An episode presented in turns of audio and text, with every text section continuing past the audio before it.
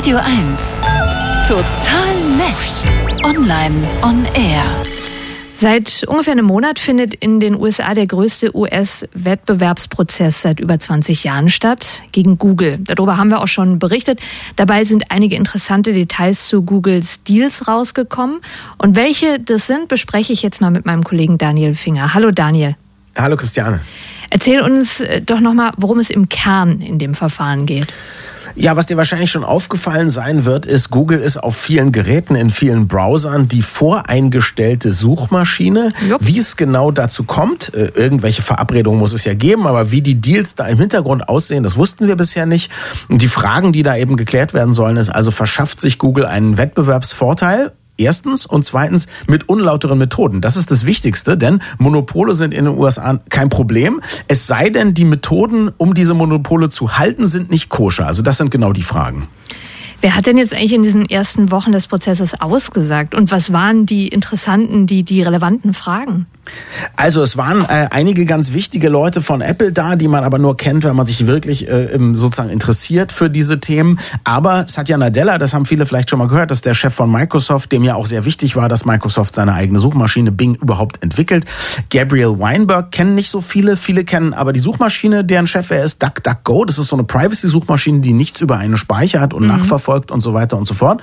Ähm, und die Fragen, die jetzt vor allem verhandelt wurden, ist, was bringt Google überhaupt diese Voreinstellung? Einstellung. Am Anfang des Prozesses hat Google ja behauptet, im Zeitalter von KI werden Suchmaschinen immer unwichtiger. Stimmt das überhaupt? Und haben die Wettbewerber eben die Chance, da irgendwie reinzukommen? Also haben sie einfach mal versucht, zum Beispiel ähm, für möglicherweise viel Geld oder andere Deals irgendwie an Googles Stelle zu treten. Und auch, wie leicht ist es tatsächlich für Nutzer, die Suchmaschine einfach zu ändern? Denn auch das war so ein Google-Argument. Naja, wenn die Leute Google nicht wollen, können sie das ja schnell durch ein oder zwei Klicks ändern. Darüber haben die gesprochen. Also du beobachtest es ja jetzt seit äh, Prozessbeginn. Was wissen wir denn inzwischen über Google und diese Geschäftsgebaren? Ich glaube, das Spannendste erstmal ist eine Zahl, nämlich äh, Google hat zum Beispiel mit Apple Deals von 10 Milliarden US-Dollar pro Jahr oder mehr gehabt, um da voreingestellt zu bleiben. Oh. Damit ist natürlich die Geschichte, ach so wichtig ist das gar nicht, bei so einem Preis vielleicht äh, auf einmal ein bisschen wackeliger geworden. Mhm. Ja, und es gab auch keine Chance da reinzukommen. Also ähm, Satya Nadella von Microsoft hat gesagt, nee, nee, wir haben es versucht, wir haben auch 15 Milliarden geboten, wir hätten auch noch mehr geboten, aber irgendwie ging das eben nicht. Und dann wurden die Zusammenhänge eben zwischen dieser Voreinstellung und der, ich sage mal, Monopolstellung von Google beleuchtet. Und inzwischen habe ich auch selber einen anderen Eindruck bekommen. Also das Ganze könnte ein bisschen ein selbsterhaltendes System sein. Zum Beispiel ähm, hast du Öffnungszeiten für ein Restaurant bei Bing und bei Google. Jetzt hat Google viel mehr Nutzer. Wenn da also zufällig eine falsche Zahl eingetragen ist, ist die Wahrscheinlichkeit, dass die Daten korrigiert werden von jemandem, der vorbeikommt, bei Google viel größer. Dadurch sind die Daten am Ende besser. Dadurch haben sie dann wieder mehr Nutzer. Ähm, mehr Nutzer geben auch bessere Suchergebnisse und, auch das ist jetzt verhandelt worden, bessere Trainingsdaten für KI. Auch wenn Suchmaschinen durch KI vielleicht größtenteils abgelöst werden sollten, könnte Google da eine Proposition haben durch seine Vormachtstellung. Was für eine Entscheidung erwartest du in dem Fall?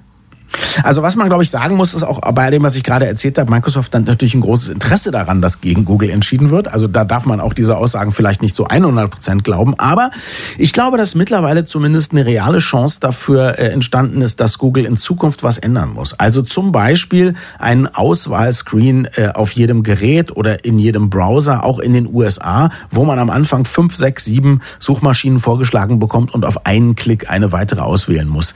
Ob das allerdings am Ende dazu führen sollte, selbst wenn es soweit kommt, dass Google vom Thron gestoßen wird, bin ich skeptisch. Ähm, denn die machen das schon so lange, dass wir uns einfach dran gewöhnt haben und damit ja offenbar auch relativ zufrieden sind. Also ich vermute, dass sich erst am Suchmaschinengeschäft was ändert, wenn jemand wirklich eine deutlich, deutlich bessere Suche anbietet. Solange wir alle mit dem zufrieden sind, was wir haben, googeln wir wahrscheinlich weiter. Die Gewohnheitstiere, die Menschen. Stimmt. Seit, seit rund einem Monat findet der größte US-Wettbewerbsprozess seit über 20 Jahren statt. Was Google vorgeworfen wird, was mögliche Entscheidungen sein können, das hat Daniel Finger für uns zusammengefasst. Danke dir. Danke auch.